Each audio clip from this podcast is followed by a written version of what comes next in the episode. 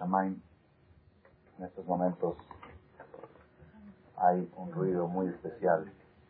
Ruido quiere decir que hay un, un despertar en favor del pueblo de Israel, siendo que son fechas que todas las conferencias de Torah que existen en México están canceladas. ¿Por qué? No hay gente, la gente no está. Inclusive aquí todos me dicen, jaja, ¿para qué va a dar clase? No va a haber gente, no hay nadie, todo el mundo está afuera.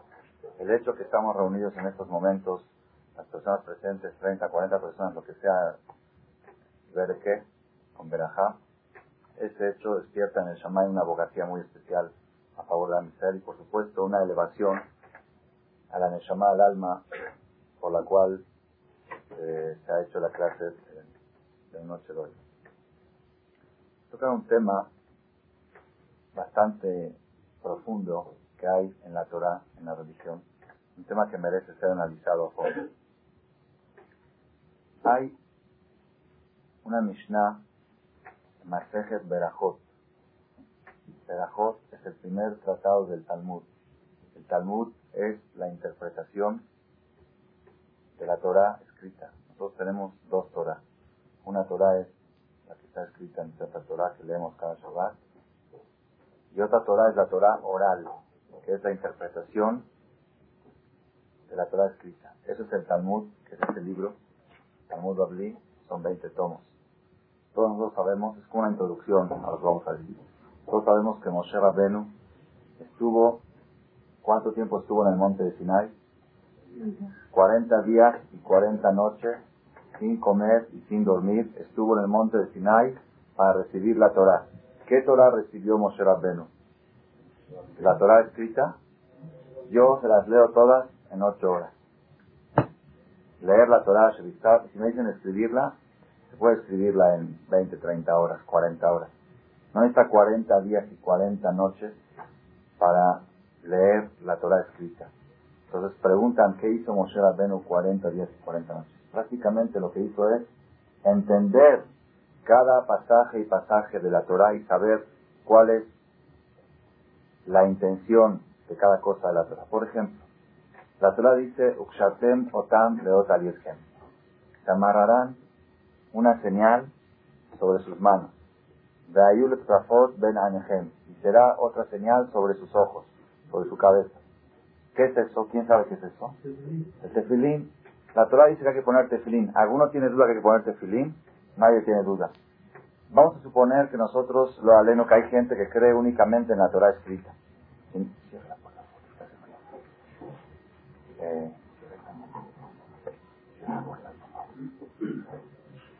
Mago, fíjate si la puerta del jardín está abierta. Vamos a suponer que hay una persona que dice yo creo únicamente la Torah escrita. Pero lo que está, lo que dice la Gemara del Talmud, son interpretaciones de Jajamín, yo puedo interpretar distinto. Vamos a poner así. Entonces, primera pregunta, ¿por qué el tefilín es de color negro? No hay ningún lado que dice que el tefilín debe ser de color negro. Habla en el Torah. Yo lo haría de la bandera de México. Verde, rojo, azul. Imagina qué bonito un tefilín así cada país con su bandera. En Argentina con su bandera, en México con su bandera. O una persona me dijo mejor, depende del traje, traje gris, tefilín gris, traje café, tefilín café. Así que concuerde que haga juego con él. Se vería muy bonito. Sin embargo, ustedes van a ir por todo el mundo y van a buscar en todas las comunidades, religiosas, ortodoxas, más religiosas, menos reformistas, lo que quieran. ¿Alguna vez han visto un tefilín que no sea de color negro? Sí hemos visto tefilín que ya están borrados la, la pintura, la tinta, pero todos son originalmente negros. Otra pregunta, ¿por qué cuadrado el tefilín? ¿Por qué no es redondo? Ovalado, en forma de... Hay muchas formas bonitas que hexagonal. ¿Se puede formar bonita el tefilín? Tampoco. Todas estas cosas no están reveladas en el Sefer Torah, están reveladas única y exclusivamente en dónde? En el Talmud. El Talmud es la tradición que le entregó Hashem a Moshe Rabbenu oralmente y le dijo, lo que está escrito en la Torah, tiene que ser de color negro, tiene que ser de cuero, y tiene que ser cuadrado, y tiene que ser las letras escritas. Saben que la letra Yud, la letra Yud, ¿cuál es la letra más chiquita del abecedario hebreo? La Yud, la más chiquita. Necesita cinco detalles para que sea kosher. Si falla uno de los cinco, la letra Yud no sirve. En un Sefer en un tefilín, si la letra Yud le falta, la Yud tiene cinco detalles. El puntito de arriba, el puntito de abajo, el puntito de este lado, el, cuerpo de la letra, si es cuadrado, si es rectangular. Cinco detalles para que sea kasher. ¿Dónde está escrito todo eso? Todo está escrito en el Talmud. Y la mayoría de las cosas que nosotros hacemos no están escritas claramente en la Torah, están escritas en el Talmud.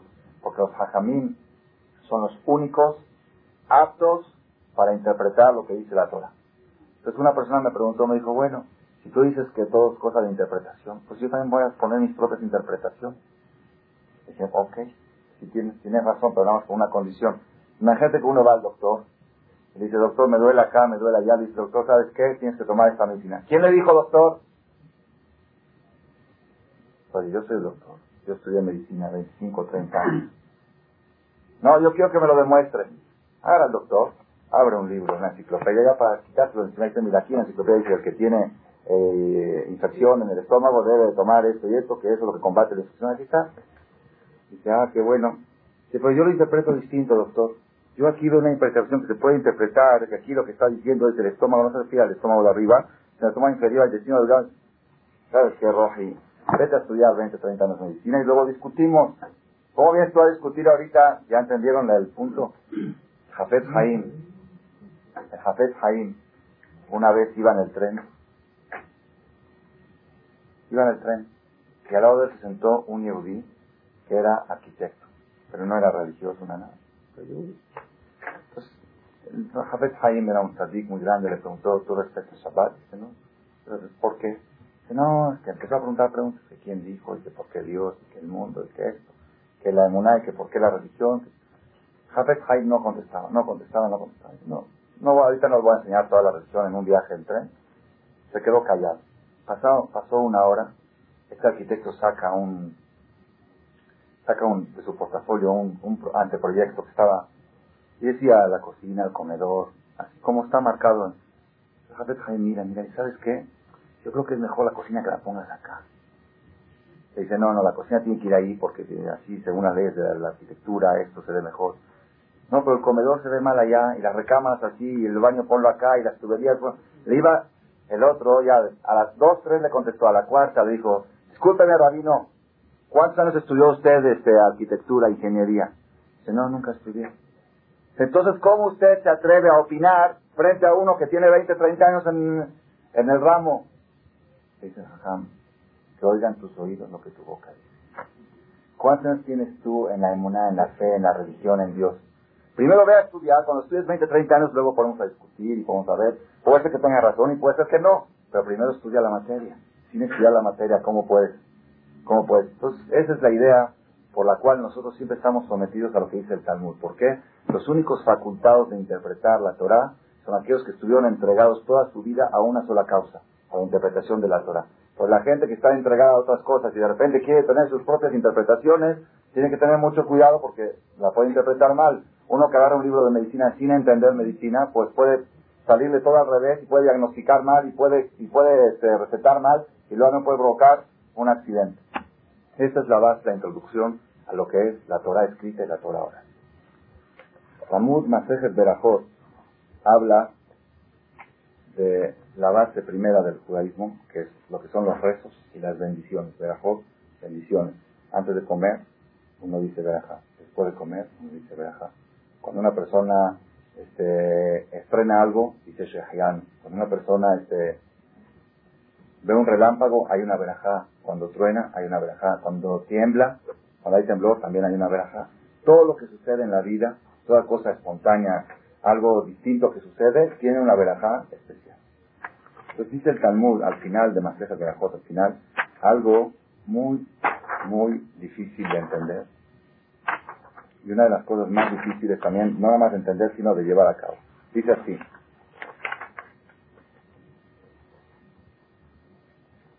Hayab Adam levadeja la Está obligado la persona agradecer a Dios, bendecir a Dios por las cosas malas que le suceden, que Shem me bareja la toba, igual como bendice por las cosas buenas que le suceden. Así dice aquí la Gemara. Pregunta a la Gemara, Eso es la Mishnah. Pregunta la Gemara, ¿qué significa esto que está obligado uno a decir la verajá a Dios por lo malo igual que por lo bueno? No es cierto. Está escrito. Cuando uno le sucede algo bueno, dice Shehianu. Cuando sucede algo malo, ¿qué dice? Baruch Dayana Emet, juez verdadero. Entonces son dos bendiciones distintas. ¿Cómo estás diciendo que es la misma bendición? Si son distintas. Una persona, por ejemplo, así está escrito, así es el din. Es difícil de entenderlo, pero así es el din. Una persona que tenía un papá multimillonario falleció. Dice las dos bendiciones. Una por el fallecimiento de su papá y otra por la herencia que recibió. Así es escrito, dice Shehiano y Dayana Emet. Una por la buena noticia y una por la mala noticia. Así está escrito en la Laja. Entonces, ¿cómo está diciendo aquí de que la persona debe de alabar a Dios igual, no es igual. Una es Dayana de Met y una es Shehianu. Así pregunta el Talmud en Belajot. Contesta el Talmud. ¿Cuál pregunta Dayana de Met? Contesta la que sucedió primero. Contesta.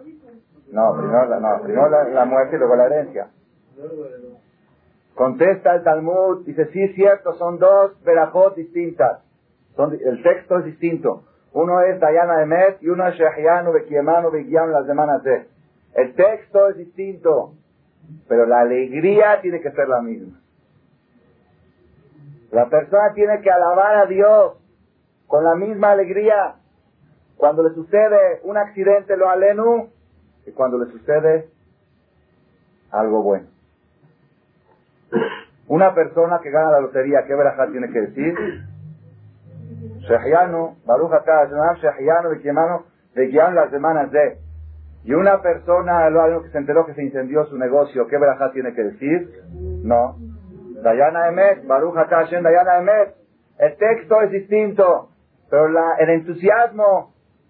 Imagínate una persona que diga, Baruch Hashem, lo que no me deja hablar, ¿qué pasó? Se incendió mi negocio. Oye, ¿te volviste loco? Ah, pero cuando uno se casa no es. Casar no, casar es otro problema. Casar es que hacerse en la bola de plata. Bueno, no es, pongan atención, no, es una, es una mutar. No, sí, sí se hace pero no sobre la mujer, sino se estrena una ropa nueva, es shejiano, por si le salió mal la operación, se dice se pinta shejiano por la ropa. Pero pongan atención, Rabotai. ¿Cómo es posible que una persona agradezca a Dios con la misma alegría una desgracia que, un, una buena noticia. ¿Cómo es posible? Es algo muy, muy difícil de entender. Dijo el Rab Eliezer, muy, hasta ilógico también, Najón, es ilógico también, Najón.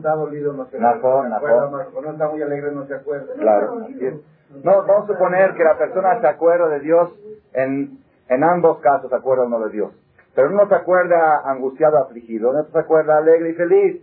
¿Cómo puedes exigir a la persona? Dijo un rab, mi maestro Rab Eliezer Ben David, dice, de todos los alajot de Shulchan Aruch, Aruch es muy grande, es código de leyes judía, que es conclusión del Talmud, de todos los alajot de Shulchan Aruch, la más difícil de cumplir es esta. La persona puede rezar, la persona puede pararse en la mañana y hacer Netilat la persona puede acostumbrarse a decir verajá antes de comer, la persona puede acostumbrarse a respetar Shabbat, a respetar Kasher, a respetar Tevilá. Todas las cosas tienen su dificultad, pero con trabajo uno puede lograrlos. Una de las alajot o la alajá más difícil de cumplir de todo su Hanaruch es esta. Agradecer a Dios con la misma alegría las desgracias que las cosas buenas. ¿Cómo? Es muy difícil, muy, muy difícil. Hay un concepto hay un concepto, vamos a avanzar hacia la respuesta poco a poco, a ver si al final vamos a dar una, una idea de la respuesta. Hay un concepto en la Torah que se llama Isurim Be'ahava, saber recibir los problemas con amor. Los problemas, los sufrimientos, recibirlos con cariño.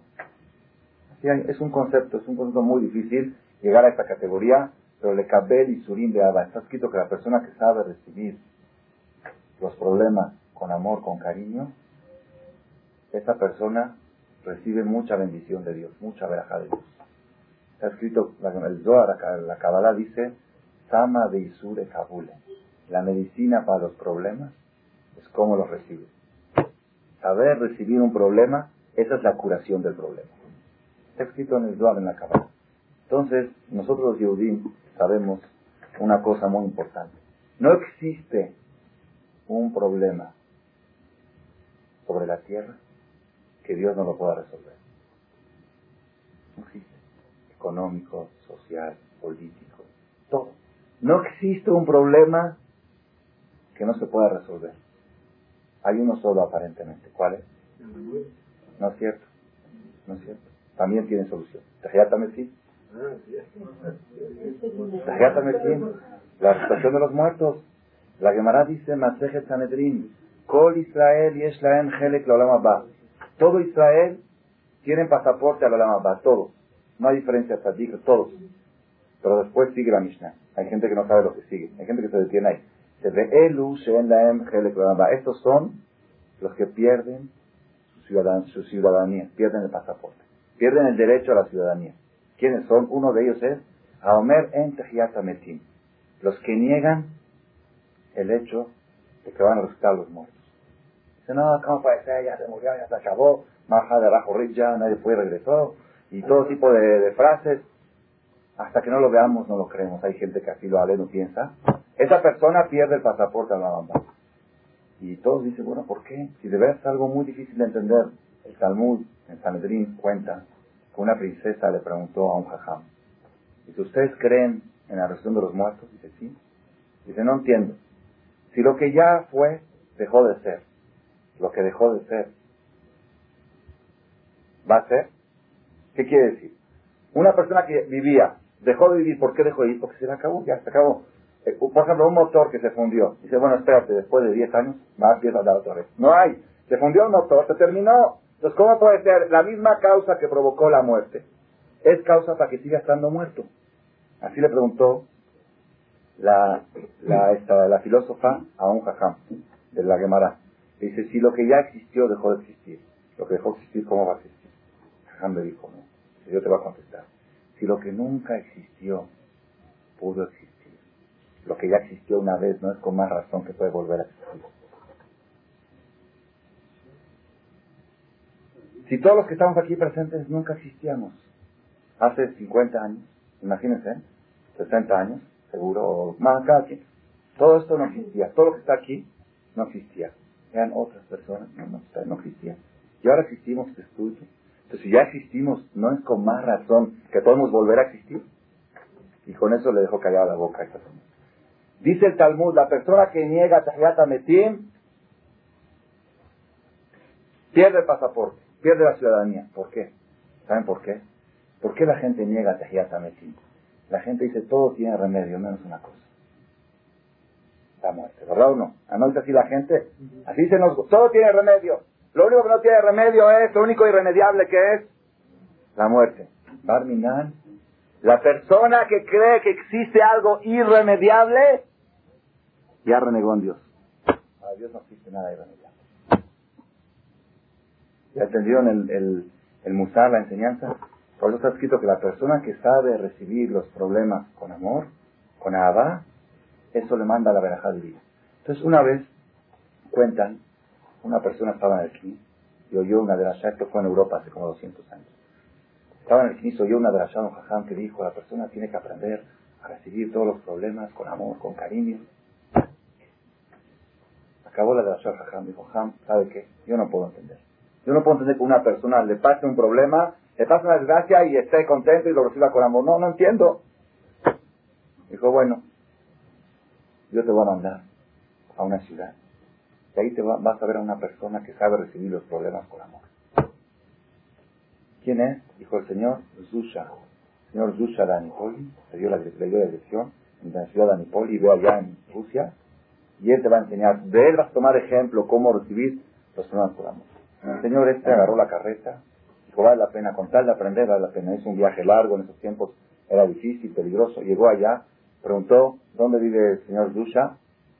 Ni tiene dirección, es domicilio conocido. En tan pobreza era como las villas, los pueblos. Entró ahí una calle toda chiquita, enlodada, ni siquiera había banqueta. Muy, muy, muy, todo muy, este, muy pobre, muy humilde. Cuando entra a la casa, se llevó una, una impresión muy, muy, muy, muy negativa. La casa tenía techo de lata que se estaba cayendo, goteras de agua, llena de humedad, una familia de 11 hijos. No tenían ni siquiera dinero para comprar sillas, estaban sentados en el suelo, el papá con unos hijos. La mujer enferma en la cama, tres niños con calentura, pobreza total, no había ni una pepita en, la alacena. Había, hoy en día, si no tiene la mujer alacena para tres meses, Barminan, tiene que estar provisionado. Para mañana, ¿qué darle a los niños de comer? No había en el refrigerador, no había refrigerador, no había la cena. Una pobreza total, enfermedades, el hombre enfermo, los hijos enfermos, la mujer enferma, pobreza, todo lo que se puedan imaginar, de lo peor de sufrimiento que pueda haber. Digo, ¿cuántos hijos tienen? Le dice once. ¿Dónde están? Le dice, nueve aquí, dos en el hospital. Así, cosas impresionantes. Dice, bueno, ¿qué quieres? ¿A qué vienes? Pasa, les falta, ¿a qué vienes?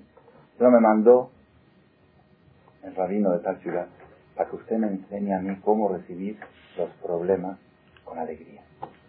Dijo, dile a tu rabino que se equivocó, aquí no hay problema. Si no tengo problemas, que te mande con gente que tiene problemas. Yo problemas, no tengo problemas. ¿Cómo puede llegar una persona a esa categoría? Esa es la pregunta que estamos exponiendo el día de hoy. ¿Cómo puede llegar la persona a sufrir tanto cuando le dicen quiero que me enseñes cómo recibir los problemas? ¿De qué me hablan? ¿Problemas? No, no los veo.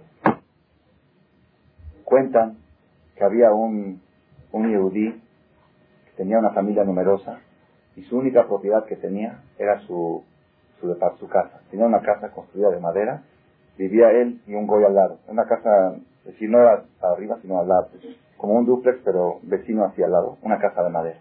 Y el señor tenía nueve, diez hijos y todo su capital era lo que tenía en la casa, era todo lo que tenía.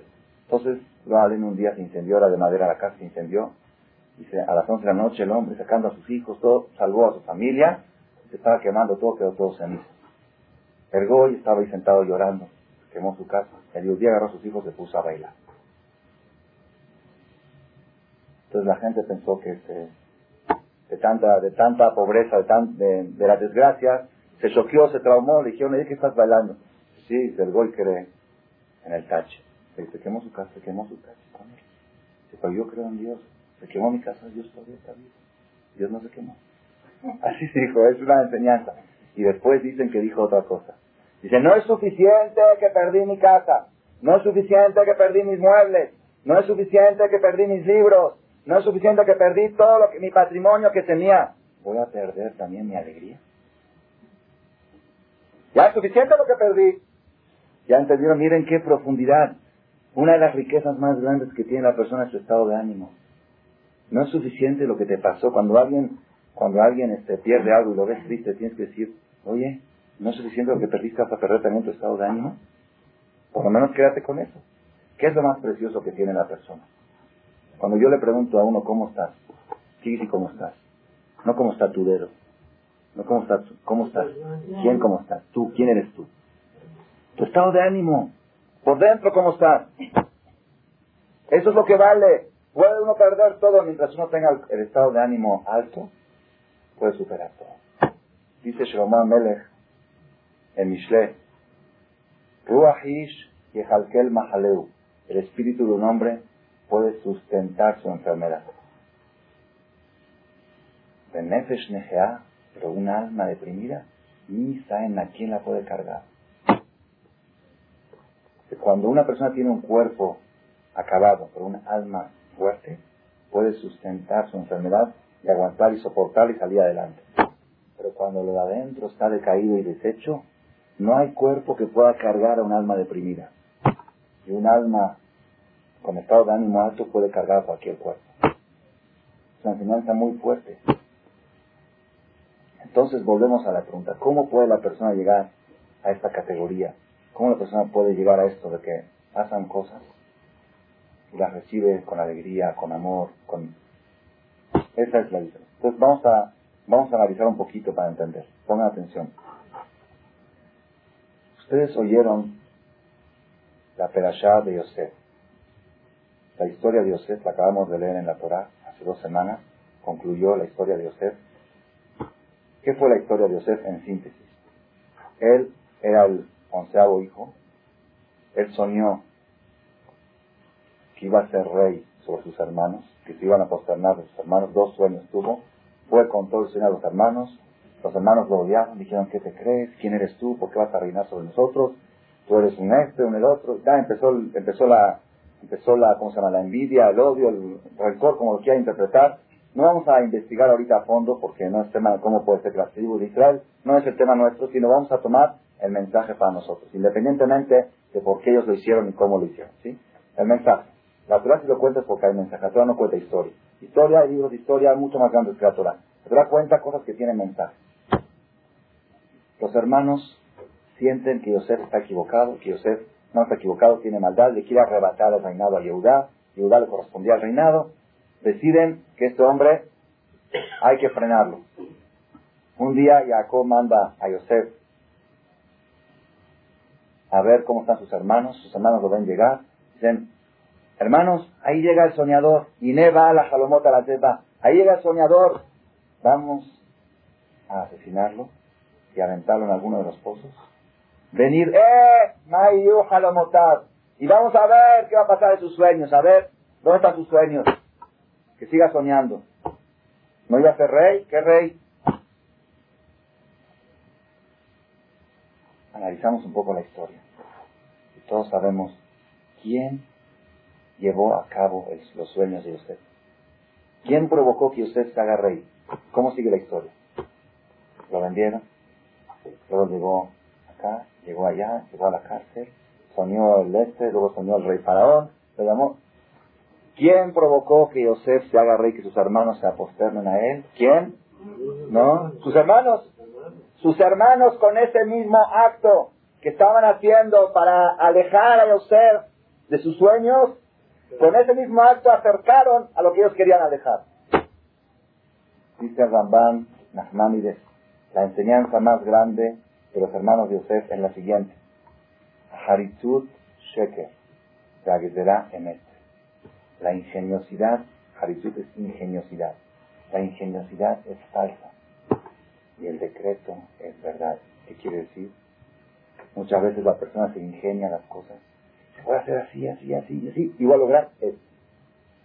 Y hace así, así, así, así, y logra Cada persona en su vida particular, no quiero decir detalles, yo he experimentado en mi vida decenas o centenas de cosas que yo dije, esto me va a llevar a esto. Y eso me llevó a otro. Y justamente lo que yo pensé que me iba a llevar al éxito, me llevó al fracaso. Y lo que pensé que me iba a llevar al fracaso, me llevó al éxito. Eso en la vida se ve así en, muchos ejemplos, centenas y miles de ejemplos. Y ese es uno de los mensajes más poderosos de la Torah. Tú crees que tú manejas el mundo. Tú crees, mira, yo estoy haciendo así, así, así, así. Todo lo que haces. ¿Cuántas veces hay personas que trabajan en el comercio? Muchas personas me han dicho que se enfocan en un cliente y dice, este cliente me va a levantar, este, este. Se acercan, ta, ta, ta, ta, influencias por acá y por allá, protección, mordidas y regalos con este cliente, a esta cadena. Vende esta cadena y esta cadena lo quebró. Y de repente uno que nunca pensaba que lo iba a comprar y que lo veía como un pobretón, ese le compró y ese le, lo subió y ese lo...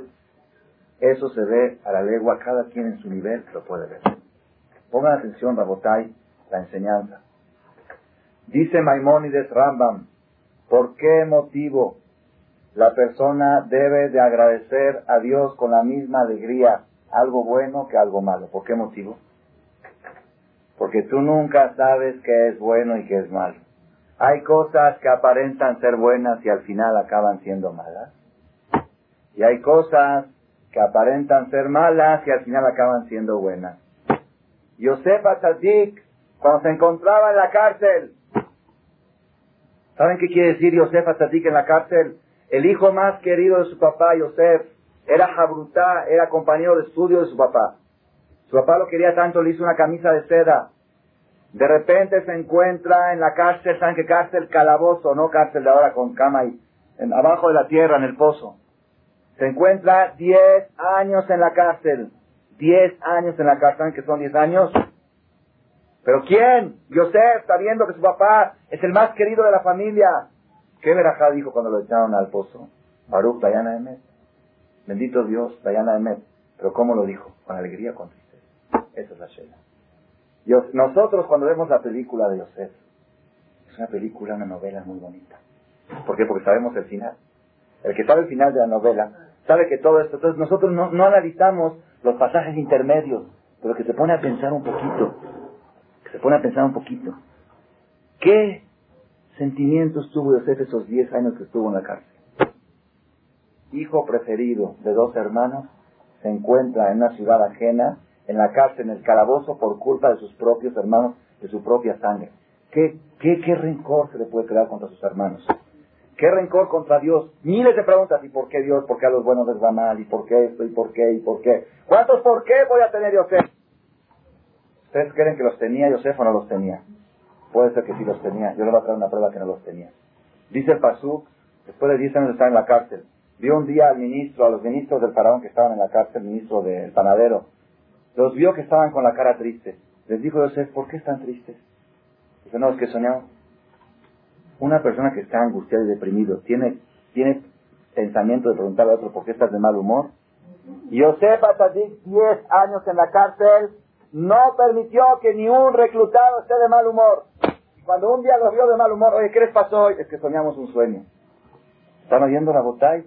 Es la prueba más grande que usted no estaba traumado en la cárcel. Si estaba traumado, ¿cómo le pregunta cómo se siente? ¿Cómo se siente? Oye, ¿por qué estás triste? Estoy en la cárcel. No, no es causa. Tu estado de ánimo tienes que conservarlo donde sea. Si te quitaron la libertad, te quitaron todo, tienes que estar con estado de ánimo alto. Otra prueba que José no tenía rencor, cuando se reconoció a sus hermanos después que llegó a ser rey, dijo, yo soy José, ¿cómo hubiéramos actuado nosotros? ¿Vieron? Dios le demostró que ustedes actuaron mal. Yo lo primero, bien, en el mejor de los casos, vale, nuestro hermano se hubiera vengado, pero en el mejor de los casos, vieron para que vean que la persona tiene que ser ¿Qué les dijo Yosef? Por favor, no se enojen, no se peleen, ustedes no tienen la culpa. Ustedes no hicieron nada. Lo Ustedes no me mandaron aquí. Dios, ustedes son nada más enviados, ustedes no hicieron nada. Si Yosef 10 años en la cárcel estuvo guardando rencor a sus hermanos, es imposible que un día los encuentre y les diga, ustedes no hicieron nada. Yosef nunca sintió que los hermanos le hicieron nada. Él cuando Dios le mandó lo que mandó, dijo, Gamzule Toba, también esto es para bien. Hace tres años, tres, cuatro años, tenía yo un chofer.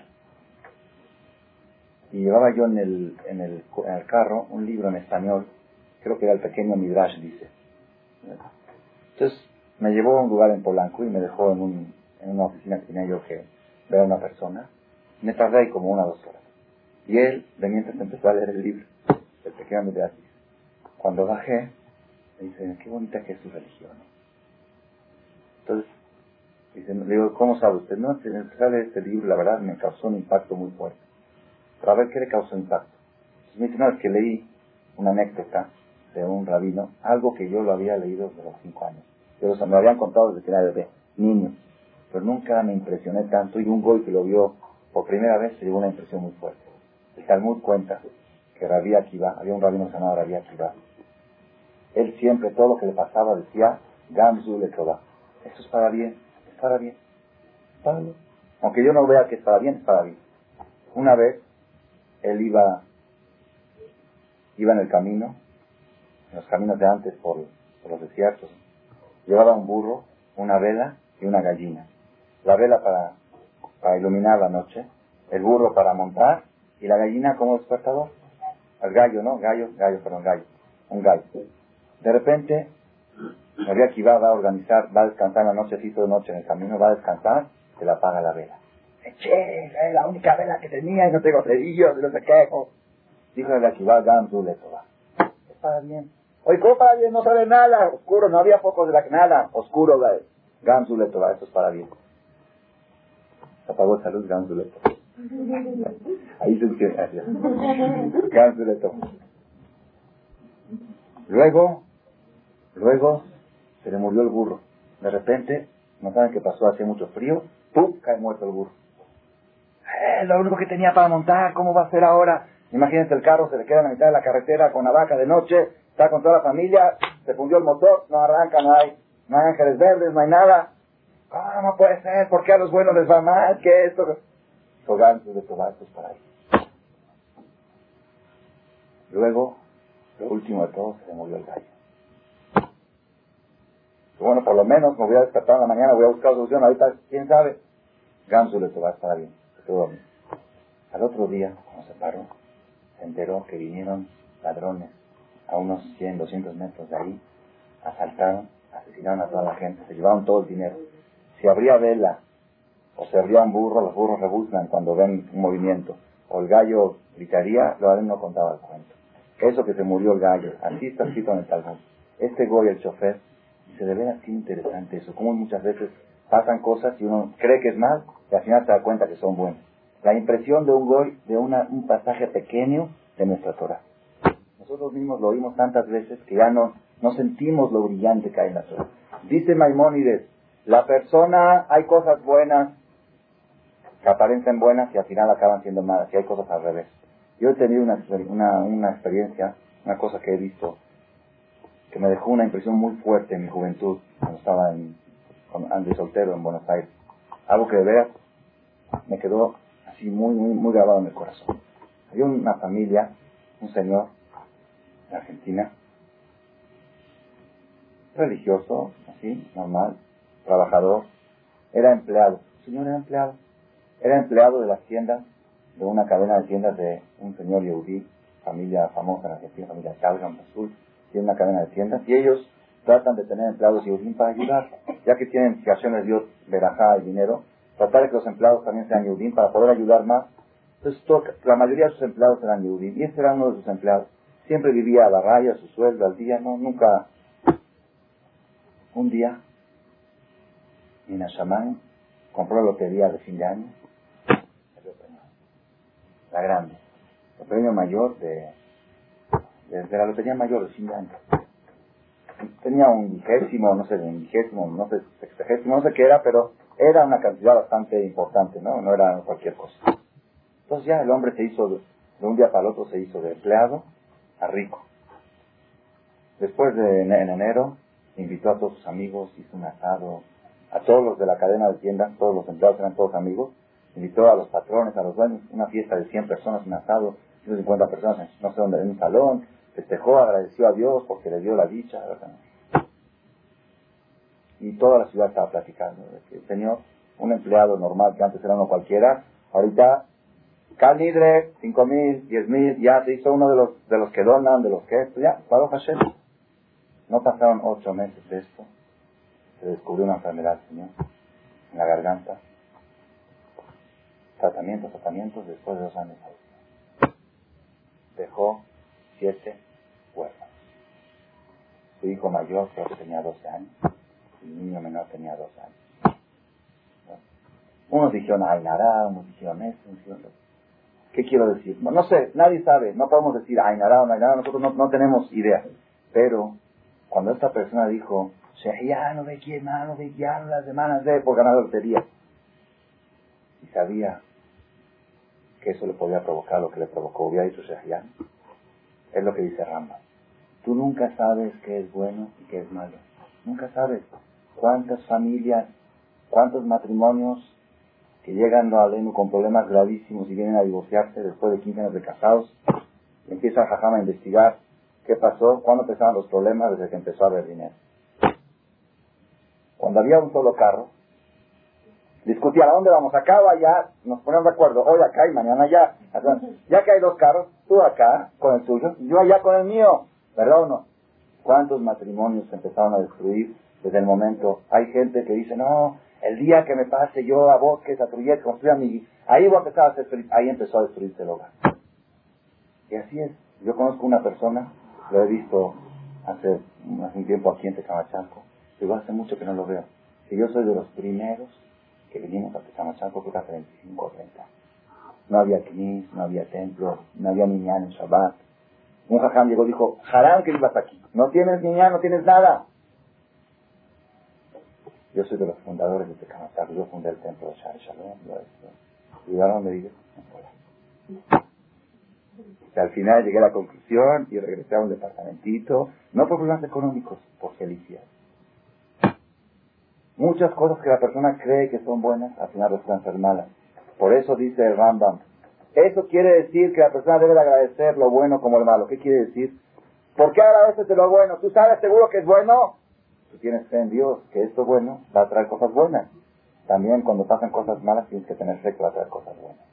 Pues con la misma alegría que agradeces cuando te ganas la lotería y no piensas que puede pasar algo malo, seguro que va a ser para bien. También cuando sucede algo que aparentemente es malo, tienes que pensar que es para bien. Pongan atención, Rabotay. Voy a traer dos ejemplos más para concluir esta idea. El faraón Paró tenía un problema. ¿Cuál era el problema? ¿Cómo puede ser 80 años Yosef fue rey de Egipto. ¿Saben qué quiere decir? 80 años un judío ministro de Economía en un país. Ya, y, no nada más fue ministro de Economía, levantó la economía del país, la hizo potencia mundial económicamente.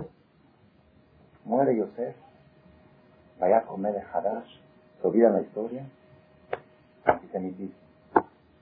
¿Cuál es el problema? Los judíos quieren subirse encima de nosotros. Ven y ve allá que se crean.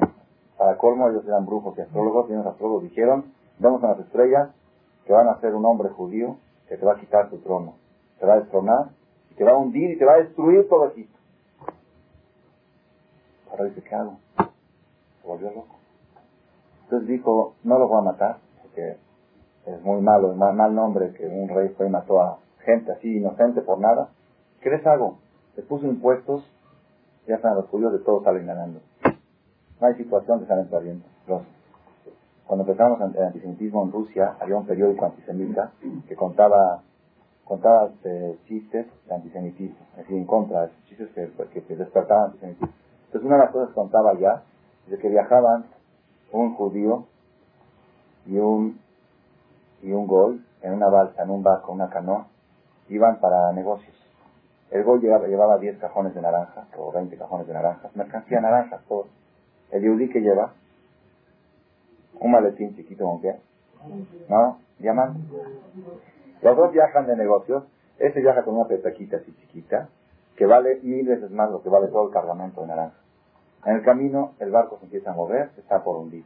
Entonces viene el judío y dice, ¿sabes qué? Hay que empezar a tirar cargamento para salvarnos. ¿Qué tiramos primero? Pues las naranjas, el mismo, esta no pesa nada. Entonces empezaron a tirar una, una cajón de naranja, otro cajón de Van tirando. Ya tiraron todas las naranjas, no hay, no hay lo que hacer. Dice, bueno, ¿sabes qué? Se tiene que echar uno de nosotros. Dice, ¿quién, se, ¿quién es más lógico que se eche? Dice el judío, mira, yo tengo mi mercancía aquí y tú no tienes nada. ¿quién tiene más que perder? Yo tengo más que perder, entonces lo más es pues que tú te eches. Y luego entonces se echó el buey primero. Y después se echó el Yehud. Y después se hundió el barco. Dice, cuenta el chiste así, que vino una, vino una ballena, se tragó primero las naranjas. Luego se tragó al goy entero. Y luego se tragó al judío con su maleta. Vino un pescador, uno que pesca, pescaron la ballena, abrió la panza. ¿Qué vieron adentro? Que el judío le estaba vendiendo al goy las naranjas. Dentro de la panza de la ballena. El Eudí sale ganando de cualquier situación. Entonces este faraón dijo, ¿qué hago con los judíos? Por más que le buscaba no encontraba. Dijo, ya, los voy a poner a trabajos forzados, trabajos forzados, y con eso, ¿qué voy a lograr? Voy a lograr que se van a debilitar. Y cuando una persona está muy débil, no puede tener relaciones con su mujer. Las relaciones van a procrear menos. Por cada vez se reproducían más, dice el Pasú, Paruba y Fesú, testillizos nacían, era algo impresionante. Se volteaba un embarazo de una egipcia, nacía uno. Y judíos, seis. Ya era insoportable la, reproducción demográfica de los judíos, era insoportable. Los va a debilitar físicamente. Ya no pueden tener relación y no van a procrear. Entonces, ¿qué hizo el faraón? Cuentan el Midrash. Fue el, primer día y dijo, tenemos que reconstruir la ciudad. Todos que se consideren patriotas, egipcios, que se consideren identificados con la patria, que vengan. Y para demostración, el mismo faraón agarró una pala y empezó a excavar. Todo el que ve al presidente, al rey, excavando, ¿qué dice? Hay que identificarse. ¿Quiénes son los primeros a identificarse siempre? Los acomplejados de inferioridad. Los judíos acomplejados que siempre cuando sucede algo, los primeros que tenemos que demostrar que somos muy mexicanos, que somos muy esto, cuando fue el temblor, eh, ayuda social, los primeros, ¿por qué? Para que no piensen que son así, acomplejados, que no piensen que tenemos cuernos, como dijimos el otro día. Entonces fueron los judíos volando a qué? A excavar. Dijo Paró, por cada tabique, un dólar. ¿Qué hicieron los judíos? Padre, abuelo, suegro, hijo, hijas, vengan, dejan escuela, dejaron todo. Tabiques, Empezaron a trabajar. de la mañana, 8 de la mañana a 12 de la noche. Full, full, full, Shahrid, Nihar, viste otro día, ahorita dólares. Oh. Hicieron la cuenta al final, 100 mil, 100 mil este tabique, 100 mil dólares. Aquí están, efectivos. Vino Farán a dijo, todos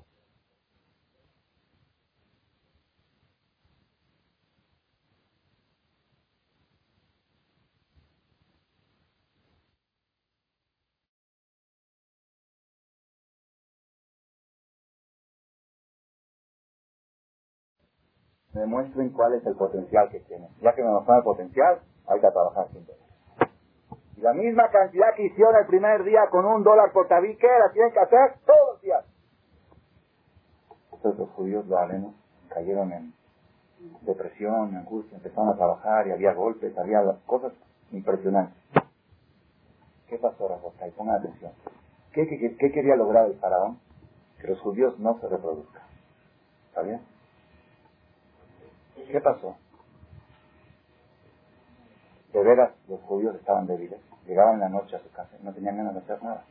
Cuentan Midrash que las mujeres iban a, recoger agua del manantial. Dios le presentaba pescaditos en el agua. Iban, freían los peces, los pescados chiquitos son buenos para despertar el apetito sexual. Les freían pescados a sus esposos, les daban de comer eso, les daban de tomar agua. Yo agarraba unos espejitos, se ponían a coquetear con ellos. Yo estoy más guapa que tú, tú no eres guapo, yo soy guapa. Los, los, los excitaban y tenían relación y se reproducían. Y por eso esos espejitos que usaban, los usaron para el Kior. Así trae, cuando hicieron la colecta para el las mujeres donaban esos espejitos y Moshe Abeno los rechazó. Dijo, ¿cómo algo que se usó para sexo? Lo voy a poner, a que se dan en las manos los sacerdotes, los koanim. Es algo chocante, dijo Dios. No, no lo usaron para sexo. Lo usaron para reproducción, para tirar, brillar eso es lo que va a purificar las manos de los Juanín en el día más santo, en el Kippur, en el Betamishkan. Eso lo usaban los espejitos. Cuando una mujer provoca a su marido es algo muy bueno. Así trae. Pero ¿qué pasó? Pongan atención lo más impresionante. Lo más impresionante. Dice la Gemara que cuando nacen niños y cuando nacen niñas. Hay gente que sabe, hay un jaján que dijo en la Gemara, yo puedo hacer que todos mis hijos sean hombres. Ahí hay una patente, hay una receta. La receta clara. Dice la Gemara así. Isha kitadría realidad zahar. Si primero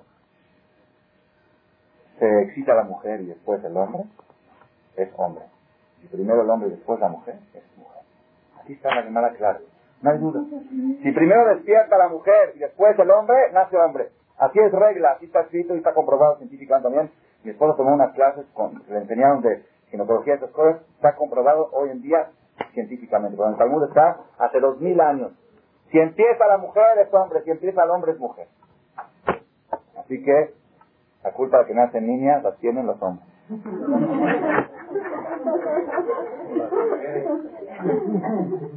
Pongan atención, Rabota, es otro tema, no es el tema de la no es el tema de la conferencia Así está escrito en el Talmud. Es otro tema, algún día vamos a hablar ¿Cómo? Bueno, pongan atención, pongan atención. Miren qué impresionante que está esto. Cuando la mujer busca al hombre, nace hombre. Cuando el hombre busca a la mujer, nace niño. Esa es la regla que está en el Talmud. ¿Qué pasó? El faraón se volvió loco. Antes de que les dio trabajos forzados, nacían mitad niños, mitad niñas. Desde que les dio trabajos forzados, puros hombres. ¿De cómo puede ser? Si yo quise que no nazca ese hombre que va a destruir el reinado que hicieron los astrólogos, por eso les puse trabajos forzados, no nada más que no logré mi objetivo, sino que si antes nacían 50 y 50, ahorita nacen puros hombres. ¿Por qué? Porque las mujeres empiezan primero. El faraón no sabía ese, esa clave. Y en Entonces, ¿qué vemos? Esa es otra enseñanza, cómo la persona a veces actúa, hace cosas. Esto voy a hacer para, para, para cerrar los pasos de mi competidor. Y eso que hiciste le abrió las puertas a su competidor. Y luego dijo oh, bueno, ya fracasó el sistema, ahorita voy a hacer una nueva. Tengo que ir, ya que no puedo ir en forma diplomática, voy a ir en forma un poco más agresiva. Fue con las parteras. Dijo, cuando ustedes ven que nace niño, lo aplastan. Desde adentro. Cuando mete la mano y tocan el sexo que es niño, lo ahorcan adentro. Y si nació muerto. Cuando nace niña, que viva. ¿Quiénes eran las parteras? Eran parteras judías, tuvieron temor a Dios, arriesgaron sus vidas y no le hicieron caso Cuando vio el faraón que no resultó, buscó, dijo, bueno, ya, ley, por ley del gobierno, Kol Ben Hailot, todo niño que nace, al río lo van a echar, no judío, judío o egipcio, porque los astrólogos dijeron que este año van a ser, y no sabemos, no vemos en astrología, se ven nublados, porque los astrólogos ven y no ven claro, no sabemos si va a ser judío o egipcio. Entonces dijo, todo niño que nace, todos, eh, judíos egipcios, al río. Todas niñas que vivan con la paz de Hayun. Así dicen, todos los niños que nacen a estudiar, a la universidad, a la yeshiva, las niñas a hacer la vida, a vivir. Toma atención, Rabotai. ¿Qué sucedió? Todos saben la historia. La mamá de Moshe Rabbeinu estaba embarazada. Nació siete mesino. ellos tenían, los, los egipcios tenían policías que calculaban a las mujeres embarazadas, calculaban los meses. Entonces cuando llegaba el noveno mes, esperaban el parto para, para ahogar al niño. Aquí nació siete mesino, entonces lo pudo esconder tres meses. Cuando pasó, llegó el mes noveno, ya no lo pudo esconder, lo puso en una canasta y lo puso en el río. ¿Quién bajó al río? La hija del faraón, extendió la mano, lo dio. De Kitsur, pongan atención, Rabotai. Miren lo que resulta, resultado final.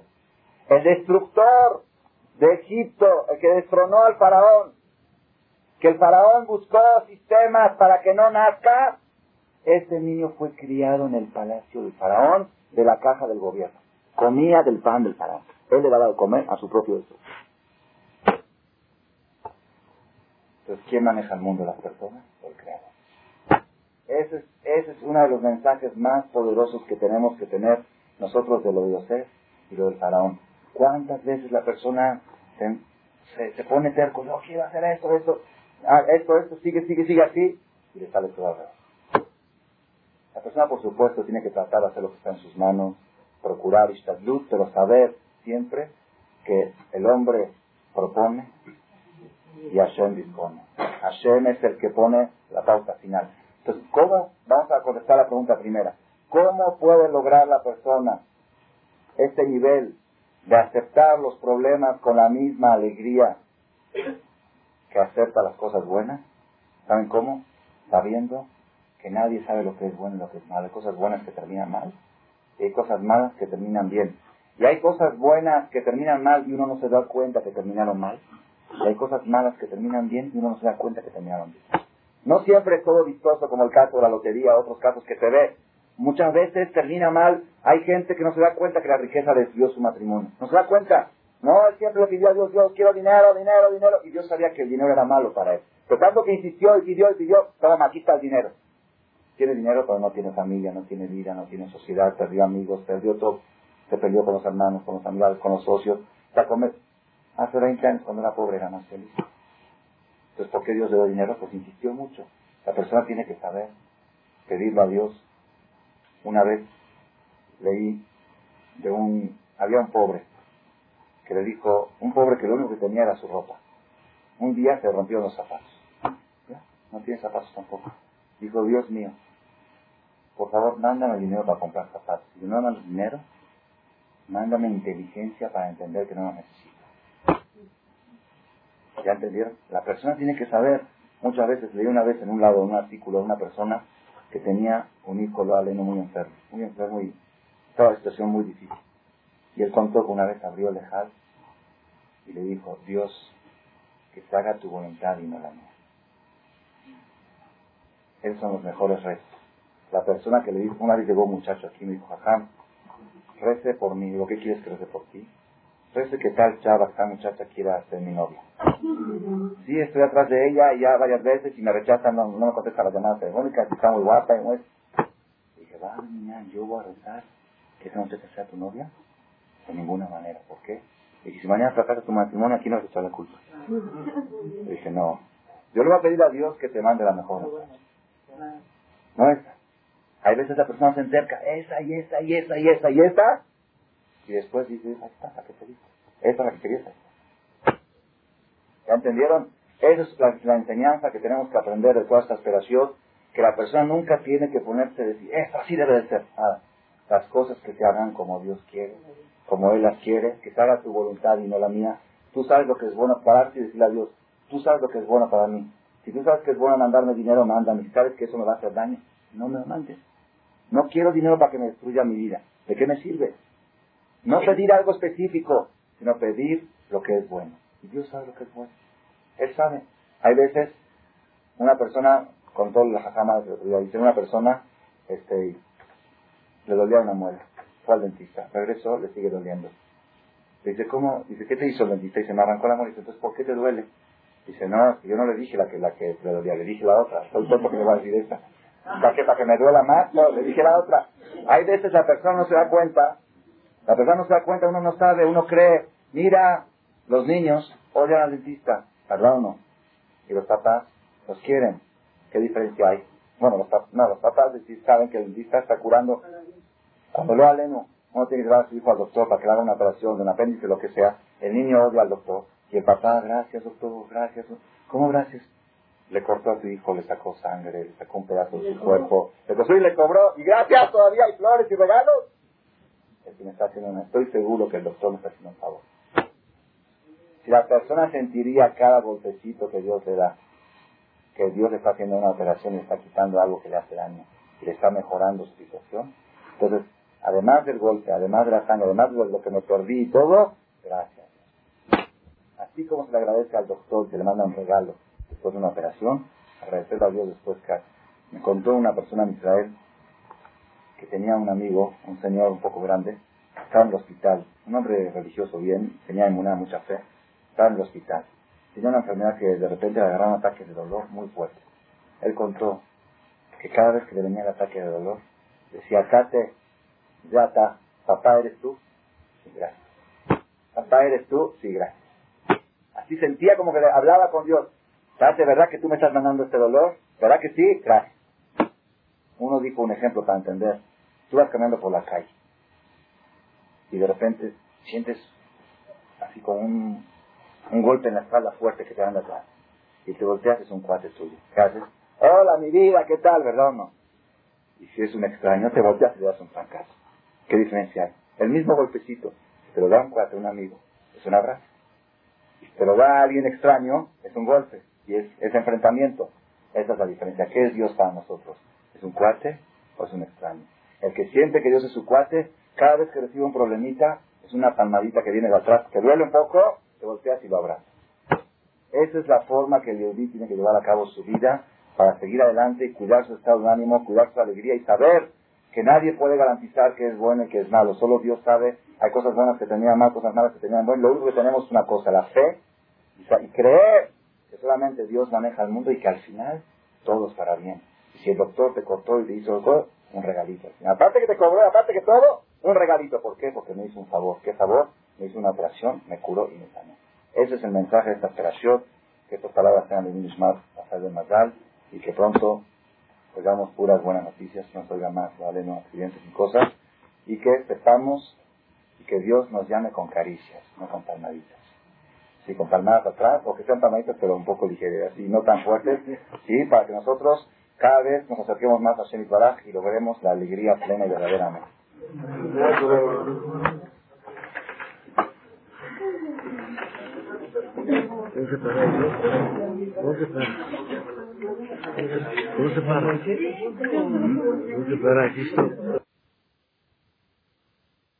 Gracias por su atención a este shiur del Rav.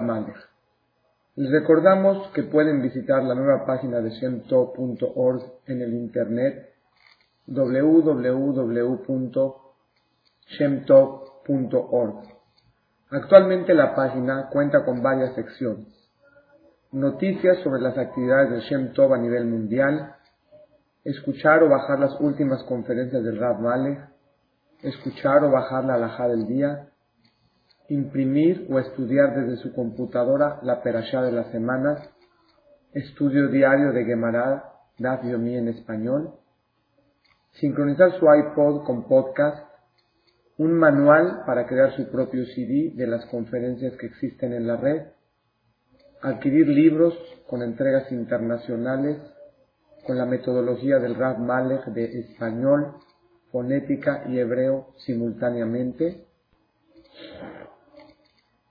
así como ubicar las ciudades en donde se reparten CDs a nivel mundial. Es que la misbot y muchas gracias.